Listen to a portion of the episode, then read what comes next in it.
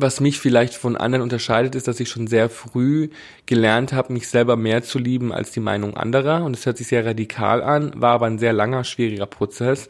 Und ich glaube, wenn man ein Junge ist, der seine feminine Seite eher umarmt, als zu verstecken, dann stellt man in der heutigen Gesellschaft ähm, mitunter das Schlimmste dar, was du für, äh, für die Menschen darstellen kannst. Und es impliziert meiner Meinung nach, dass Weiblichkeit immer noch als Schwäche angesehen wird. Und das finde ich ganz, ganz schlimm. Hallo, liebe Podcast-Hörerinnen und Hörer. Ich freue mich sehr, dass ihr wieder eingeschaltet habt.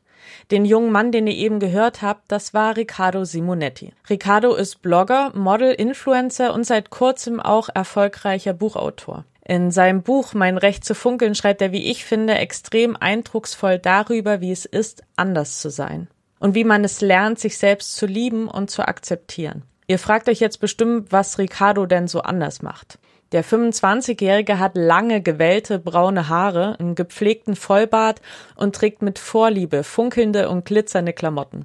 So auch heute, wo wir uns beim Fokus treffen. Und Ricardo steht ganz offen zu seiner Homosexualität. Er nutzt seine Bekanntheit, um sich für die LGBTQ-Community stark zu machen. Das heißt für Lesben, Schwule, Bisexuelle und Transgender. Ricardo teilt seinen Alltag auf Instagram außerdem so offen wie kaum ein anderer Deutscher und wird dadurch leider regelmäßig zur Zielscheibe von Menschen, die meinen, sie müssten sein Lebensstil kritisieren. Wir sprechen über Mobbing und Homophobie und ich warne euch schon mal vor, es wird teilweise sehr emotional und zwar für uns beide. Außerdem fragen wir uns, wie tolerant unsere Gesellschaft eigentlich wirklich ist. Wer, wenn nicht wir?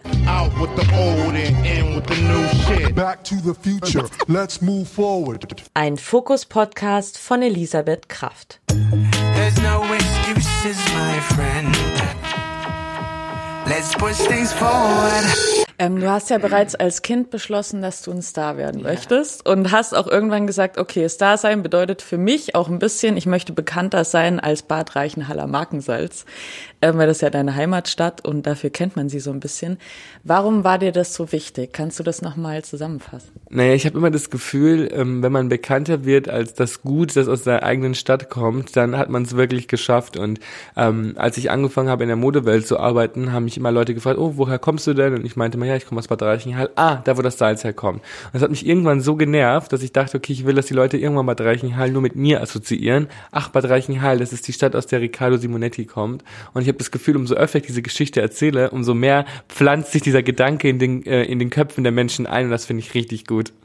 Ist ja so ein bisschen Inception, ja. Genau, du hast einen sehr, sehr schönen Vergleich in deinem Buch gebracht, nämlich, dass du lieber der Pokal sein möchtest, der auf der Kommode steht, statt in eine Schublade gesteckt zu werden. Ne? Kannst du den Gedanken noch mal kurz ausführen? Ähm, der Gedanke hat damit zu tun, dass immer, wenn ich meinen Kleiderschrank sortiere, ich versuche Hilfe von meiner Mutter zu bekommen, die mir immer sagt, ich soll Schubladen aufmachen, ähm, die mir helfen, alles zu sortieren. Und ich habe gemerkt, es funktioniert bei anderen Menschen sehr gut, die halt vielleicht auch nur bestimmte Arten von Kleidung im Schrank haben, aber meine Engelsflügel oder meine lebensgroße Meerjungfrauenflosse sind für mich genauso Kleidungsstücke wie für alle anderen Menschen vielleicht ein Rollkragenpullover oder eine Jeans. Und ich finde, das passt nicht alles in eine Schublade.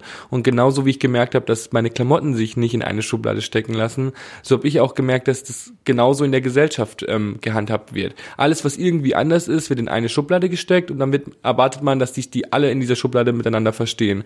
Und ähm, das funktioniert einfach nicht. Und ich habe gemerkt, ich möchte frei von diesem Schubladendenken sein und ähm, will mich nicht einordnen lassen, will aber auch genauso den Menschen Menschen, die mir begegnen, nicht das Gefühl geben, dass ich sie in eine Schublade stecke. Und deswegen will ich mich von diesem Gedanken verabschieden und will eher sowas sein wie ein Pokal.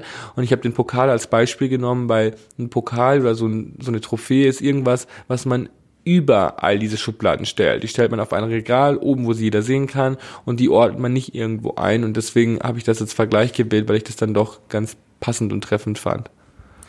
Ähm, was glaubst du, woran liegt das denn, dass Menschen andere so gern in Schubladen stecken? Also ist es einfach einfach, weil man sich dann nicht weiter mit den Leuten auseinandersetzen muss und mit ihren Facetten vielleicht auch? Ich glaube, die meisten Menschen haben Angst davor, anders zu sein, weil die Gesellschaft einem beibringt, dass alles, was anders ist, erstmal schwach ist. Also jeder junge Mensch, der merkt, er ist in irgendeiner Form anders als die Menschen, die ihn umgeben, ist da erstmal nicht stolz drauf. Der merkt, okay, verdammt, ähm, mir gefällt es nicht und ich will es ablehnen und ich will erstmal so sein wie alle anderen. Und das finde ich so schade. Und deswegen habe ich auch in meinem Buch, Mein Recht zu funkeln, darüber geschrieben, dass ähm, dass es total okay ist, am Anfang diese Unsicherheiten zu haben, aber dass man irgendwann, wenn man älter wird, gar nicht mehr dagegen ankämpfen möchte, sondern irgendwann auch stolz drauf ist, anders zu sein. Und ich hoffe so sehr, dass sich das immer leichter einbürgert bei den Menschen, weil ich genau weiß, wie schwierig das ist, wenn man sich anders fühlt und wenn man das Gefühl hat, dass alle um einen rum ähm, nicht akzeptieren, wie man ist. Inwiefern bist du denn anders als andere Menschen? Also ich glaube, was mich vielleicht von anderen unterscheidet, ist, dass ich schon sehr früh gelernt habe, mich selber mehr zu lieben als die Meinung anderer. Und es hört sich sehr radikal an, war aber ein sehr langer, schwieriger Prozess. Und ich glaube, wenn man ein Junge ist, der seine feminine Seite eher umarmt, als zu verstecken, dann stellt man in der heutigen Gesellschaft ähm, mitunter das Schlimmste dar, was du für, äh, für die Menschen darstellen kannst. Und es impliziert meiner Meinung nach, dass Weiblichkeit immer noch als Schwäche angesehen wird. Und das finde ich ganz, ganz schlimm. Und ich habe das einfach als Kind schon gemerkt, dass ich ähm, mit meiner femininen Seite eben anecke, ob ich es will oder nicht. Und ähm, ich habe mich dafür aber nie geschämt und wollte das nie zurückhalten. Und ich glaube, ich habe einfach schon sehr früh angefangen, mich dafür einzusetzen und habe auch in meinem Buch geschrieben, dass ich als Kind noch Spiele dafür erfunden habe. Zum Beispiel wollte ich im Kindergarten immer ähm, ja, mit Barbie-Puppen spielen und natürlich fanden das die anderen Jungs doof und deswegen habe ich ein Spiel erfunden, bei dem, bei dem jeder sein Lieblingsspielzeug als Einsatz bringen musste. Und ähm, der Verlierer musste mit einer Barbie-Puppe spielen. Natürlich habe ich jede Runde verloren und ähm, habe dann mit dieser Barbie-Puppe spielen dürfen. Ähm, für die anderen war ich dann der Verlierer, aber es war total akzeptiert, dass ich mit der Puppe spiele, weil ich habe ja das Spiel verloren. Wenn man vier Jahre alt ist und so verzweifelt danach ist, irgendwie mit seinem Lieblingsspielzeug spielen zu dürfen, dann erfindet man vielleicht noch solche Spiele. Aber wenn man älter wird, dann möchte man einfach keine Spielchen mehr spielen und möchte dazu stehen können, wer man ist, ohne irgendwas vorgeben zu müssen. Du berichtest auch ganz offen von von vielen Fällen, in denen du Mobbing begegnet bist in deinem Leben, ja. Gibt es da eine Situation, die dir rückblickend am meisten Angst gemacht hat? Ich weiß noch, ich bin im Schulbus mal angezündet worden oder ähm, in der U-Bahn richtig brutal bedroht worden und ähm, alles nur, weil den Leuten meine Outfits nicht gefallen haben und das fand ich so erniedrigend und schrecklich, ähm, dass ich das am liebsten sofort vergessen hätte und ich habe es bewusst in meinem Buch erzählt, weil ich das Gefühl habe, dass ich könnte den ganzen Erfolg, den ich habe und die Freiheiten, die Privilegien überhaupt nicht genießen, wenn der Junge, der ich selber mal war und den es da draußen noch zu Genüge gibt, dem das auch jeden Tag passiert, ähm, wenn der das nicht ein bisschen leichter hätte durch das, was ich tue. Deswegen erzähle ich diese Geschichten in der Hoffnung, dass sich solche Menschen weniger alleine fühlen, weil als mir das damals passiert ist, hatte ich überhaupt niemanden, mit dem ich mich identifizieren konnte. Und ich hatte das Gefühl, ich bin der einzige Mensch, dem das gerade passiert ist und ähm, fand es so schlimm. Ähm, Mobbing zeigt ja auch vor allem einfach, dass ganz viel Hass und Unzufriedenheit in anderen Menschen steckt. Die spiegeln das ja am Ende. Ne? Du nimmst das in Kauf, weil du dich nicht verstecken willst für die Person, die du jetzt einfach bist. Aber ganz ehrlich, macht dich das manchmal nicht auch wütend?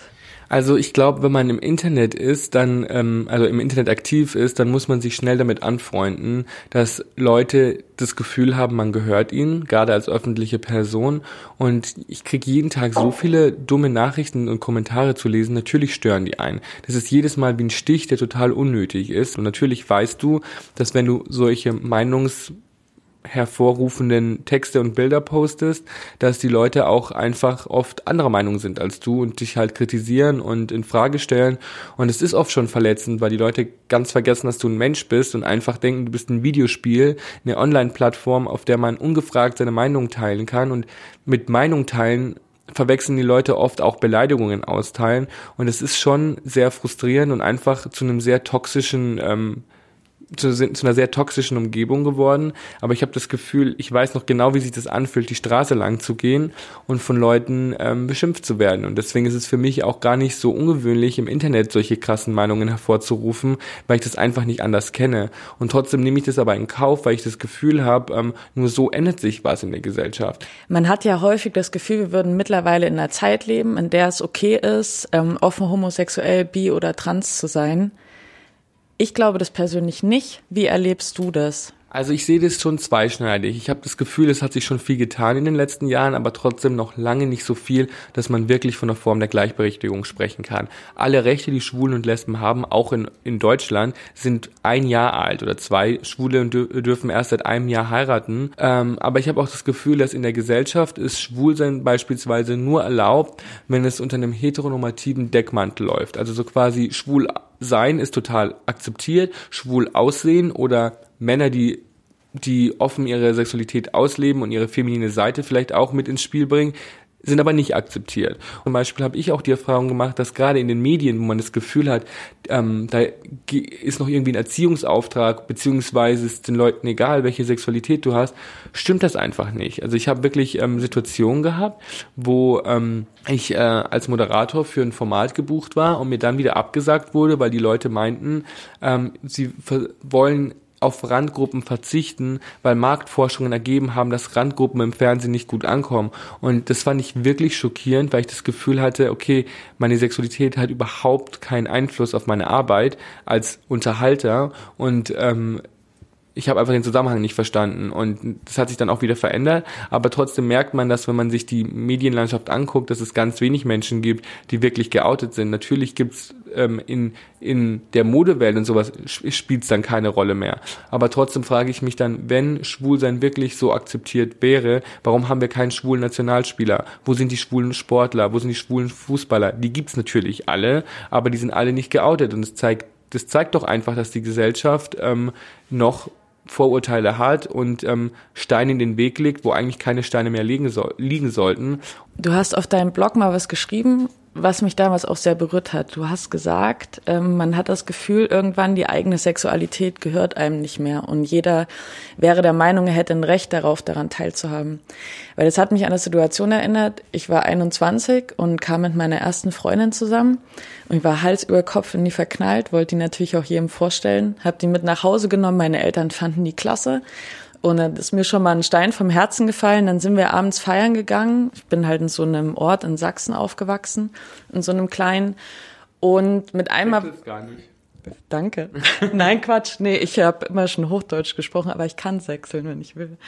Ähm, genau. Und auf einmal kamen die Leute ungefragt, natürlich nicht meine Freunde, sondern so ferne Bekannte oder so, haben mir Sachen an den Kopf geworfen, wie dir ist schon bewusst, dass es nicht normal ist oder was ist mit deinem Ex-Freund schiefgelaufen, dass du jetzt mit einer Frau zusammen bist. Und das war das, das einzige Thema. Ich habe niemanden nach seiner Meinung gefragt. Ich habe nicht aktiv gesagt, wie findet ihr das jetzt? Bitte teilt mir das doch mit. Aber jeder hat sich angestachelt gefühlt, mir das jetzt unter die Nase zu reiben und auch sehr verletzende Sachen du gehst jetzt auch nicht auf der Straße hin und sagst, hallo, ich bin Elisabeth, ich bin heterosexuell. Und so kann doch auch keiner von mir erwarten, dass ich hingehe und sage, hallo, ich bin Elisabeth und ich bin bisexuell. Warum ist es den Leuten so wichtig? Ich glaube, die Leute suchen nach Labels, um ähm, ihr Gegenüber besser einordnen zu können. Und wenn das Gegenüber heterosexuell oder in Anführungsstrichen normal ist, dann braucht es kein Label, weil ähm, weil es ja genauso ist wie man selber. Und sobald es sich in irgendeiner Form unterscheidet, haben die Leute das Gefühl, sie haben das Recht darauf, zu erfahren, in was für eine Schublade sie ihr gegenüber stecken dürfen. Wenn man mit Schwulen und Lesben spricht, die meisten Leute, die ihr Coming Out haben, machen das dann letztendlich für andere Menschen, für ihre Eltern, für ihre Freunde, für ihre Familie, damit die einen besser einordnen können. Es hat oft gar nicht was damit zu tun, dass man selber dieses Label braucht, schwul, hetero, bisexuell, um sich selber wohlzufühlen. Es geht immer nur darum, dass andere Leute einen besser einordnen einordnen können. Deswegen habe ich das damals auch geschrieben, weil ich einfach das Gefühl hatte, ich bin in einer Stadt aufgewachsen, in der jeder mir, seitdem ich ein Kind bin, immer gesagt hat, du bist eh schwul. Und ähm, wenn du so heranwächst, hast du einfach das Gefühl, deine Sexualität gehört dir überhaupt nicht, weil alle Leute was für dich entschieden haben und auch denken, sie können dich alles darüber fragen und äh, sie, wie du eben auch gerade erzählt hast, so, dass die Leute ungefragt dich auf der Straße fragen, was ist eigentlich mit deinem Ex-Freund schiefgelaufen, wo du denkst, das ist sowas Intimes, Privates, das geht dich überhaupt nichts an, aber die Leute sind sich gar nicht bewusst, dass sie gerade einen Fehler machen, weil sie denken, dadurch, dass du ja anders bist, ähm, haben sie das Recht zu wissen, wie anders, damit sie dich besser einordnen können. Und ich glaube, das ist alles darauf zurückzuführen, dass sich im Grunde genommen niemand in dieser Gesellschaft wirklich ermutigt fühlt, sein wahres Ich auszuleben, weil ich habe immer das Gefühl, wenn du im Reinen bist mit dir und dem, was du tust, dann interessiert dich gar nicht so viel, was die Menschen um dich rum tun. Ich hinterfrage nicht jemanden, der auf der Straße ist und anders ist, als ich es bin, weil ich viel zu sehr damit beschäftigt bin, mein eigenes Leben zu lieben. Und ich glaube halt, wenn man versuchen würde, einzelne Individuen in der Gesellschaft mehr zu stärken, dann wird auch ein Großteil von diesem Labeling wegfallen, weil die Leute vielleicht gar nicht mehr so ein Bedürfnis hätten, Sachen einzuordnen, weil sie einfach zu sehr damit beschäftigt sind, ähm, sich um ihr eigenes Leben zu kümmern. Seit 2017 können lesbische und schwule Paare endlich auch in Deutschland heiraten. Das ist ja ein Riesenerfolg, wie ich, also finde ich auf jeden Fall. Ne? Ähm, gleichzeitig gibt es ja Politiker, wie zum Beispiel AKK, die öffentlich mal gesagt hat, ich zitiere das kurz, dass die Öffnung der Ehe zur Legalisierung von viel Ehen und Inzucht führen könnte. Ich weiß gar nicht, was viel Ehen sind. Viel Ehen ist, wenn ähm, du jetzt mehrere Partner oder Partnerinnen hättest. Und es wären alles deine Frauen oder Männer das ist eine krasse Äußerung, ja, die von einer Politikerin getroffen wird, die nicht unbekannt ist, sondern ganz im Gegenteil jetzt an ähm, die Position von Frau Merkel getreten ist, zumindest ähm, was die Führung der CDU angeht. Wie stehst, was, was sagst du zu solchen Äußerungen? Also sind sich die Leute dessen überhaupt bewusst, was sie damit auslösen oder? Es macht mich wütend, weil es total ähm, veraltetes, unzivilisiertes ähm, Denken ist, was man sonst vielleicht auf in irgendwelchen Dorfmentalitäten nachvollziehen kann, dass die Leute denken, okay, Schwule und Lesben dürfen jetzt heiraten, das, was kommt als nächstes? Inzucht. Also das ist total primitiv und eigentlich würde nur ähm, jemand solche Aussagen treffen, der überhaupt keine Berührungen hatte mit ähm, der LGBT-Community. Von jemandem, der aber in so einer Position ist, würde ich mir einfach wünschen, ähm, dass sie versucht, ein bisschen Verständnis ähm, zu haben. Und ich denke mir, okay, offensichtlich handelt es sich dabei um eine sehr privilegierte, sehr konservative, heterosexuelle Person, die vielleicht noch nie das Privileg hatte, zu erfahren, wie sich's anfühlt, in der Außenseiterposition zu sein. Und deswegen würde ich sie einladen, einfach mal Zeit mit LGBT-Familien zu verbringen, um zu sehen, dass ähm, da ganz normale, liebevolle Familien sind, die nichts mit äh, Inzucht und viel Ehen zu tun haben und ähm, dass es ihr einfach nicht zusteht, als Stimme für ein ganzes Volk solche Aussagen zu treffen, die andere Menschen verletzen, weil dadurch, dass sie sowas sagt, gibt sie ganz vielen Menschen in Deutschland die Berechtigung, homophob zu sein. Und auch wenn es vielleicht gar nicht ihre Absicht war, würde ich mir einfach ein bisschen mehr Sensibilität wünschen, weil wenn sie nun mal Politikerin ist, dann muss sie halt auch lernen, für alle zu sprechen. Und man kann sich da nicht so ganz rausreden mit, es ist eine ähm, konservative christliche Partei, weil ich war auch auf einer christlichen Privatschule und die Kirche hat eine bestimmte Meinung zu Homosexualität, aber hat auch eine bestimmte Meinung zu vorehelichem Sex unter heterosexuellen Paaren. Und es ist nämlich dieselbe. Also sollte sie versuchen, ähm, aus ihrer Komfortzone rauszugehen und ihre eigenen Erfahrungen zu machen, weil dann würde sie vielleicht solche Aussagen auch revidieren können. Wie müsste sich denn die Gesetzeslage in Deutschland konkret verändern, damit Menschen der LGBTQ, was ich Community? Ja. Hallo Elisabeth, gestärkt würden. Also ich glaube, die Gesetzeslage ist ja relativ fein. Aber was ich mir wünschen würde, ist natürlich auch das Recht ähm, für homosexuelle Familien, äh, Kinder zu adoptieren, dass die Gesetze da gelockert werden, ähm, dass Homosexuelle Blut spenden dürfen, weil das dürfen sie augenblicklich nicht, was mir immer noch ein Rätsel ist, weil jedes Blut getestet wird, natürlich auch das Blut von Heterosexuellen. Deswegen ähm, verstehe ich nicht, warum man sagt, okay, bei ähm, Homosexuellen ist die Gefahr von HIV höher, das Blut wird so oder so getestet. Deswegen ähm, finde ich, da sollte man auf jeden Fall äh, das Gesetz aufarbeiten oder modernisieren, weil es total veraltet ist. Was Ricardo da erzählt, klingt erstmal unglaublich, es stimmt aber. Homosexuelle Männer durften in Deutschland für sehr lange Zeit kein Blut spenden, weil sie wegen einer potenziellen HIV-Ansteckung als Risikogruppe galten. Im August 2017 wurde die harte Regelung teilweise aufgehoben. Es gibt aber immer noch Einschränkungen. Mittlerweile ist es so, dass Homosexuelle nur dann Blut spenden dürfen, wenn sie ein Jahr lang enthaltsam gelebt haben. Viele empfinden das als Diskriminierung und genauso sehe ich das auch. Weil wir müssen uns mal ganz kurz vor Augen führen, HIV ist keine Krankheit, an der ausschließlich Homosexuelle erkranken. Jeder Mensch, der ungeschützten Verkehr hat, riskiert eine Ansteckung. Und da ist es dann auch völlig egal, ob derjenige hetero, homo oder bisexuell ist. Und ähm, genauso würde ich mir aber wünschen, dass vielleicht ähm, Delikte an Homosexuellen stärker behandelt werden. Ich war zum Beispiel mal ähm, wegen einem homophoben Stalker bei der Polizei und habe erfahren, dass es bei der deutschen Polizei eine Abteilung gibt, die sich einzig und allein um Strafdelikte äh, gegenüber Homosexuellen kümmert. Und das fand ich richtig cool, der, weil dadurch auch quasi ein Safe Space geschaffen wird für zum Beispiel ähm, Drag Queens, denen irgendwie Gewalt passiert ist, dass die sich trotzdem an einen sicheren Ansprechpartner wenden können, wo sie sich sicher sind, dass er sie versteht und Verständnis hat. Und das fand ich ziemlich ähm, modern und mutig. Und ich würde mir da einfach wünschen, dass ähm, das mehr Aufmerksamkeit bekommt, weil ich glaube, das ist zum Beispiel eine Abteilung der Polizei, die ganz vielen Leuten gar nicht bewusst ist und ähm, ganz vielen passieren nun mal Dinge, die man vielleicht nicht so ganz nachvollziehen kann, wenn man nicht Teil dieser Community oder Szene ist. Und deswegen finde ich es ganz wichtig, dass man sichere Ansprechpartnerschaften schafft, also sichere ähm, Ansprechpartner, ähm, wie soll ich das ausdrücken? Deswegen finde ich es einfach wichtig, dass die Leute wissen, dass wenn ihnen was passiert, da jemand ist, der auch versteht, was ihnen passiert ist und zuhört und sie sich trauen, ähm, damit auch an die Polizei zu gehen. Weil oft wird sowas ja immer unter den Teppich gekehrt, wenn man das Gefühl hat, die verstehen einen eh nicht oder lachen einen aus oder man schämt sich. Und deswegen finde ich es gut zu wissen, dass bei der, Deutsch, bei der deutschen Polizei jemand ist, ähm, der sich genau um sowas kümmert.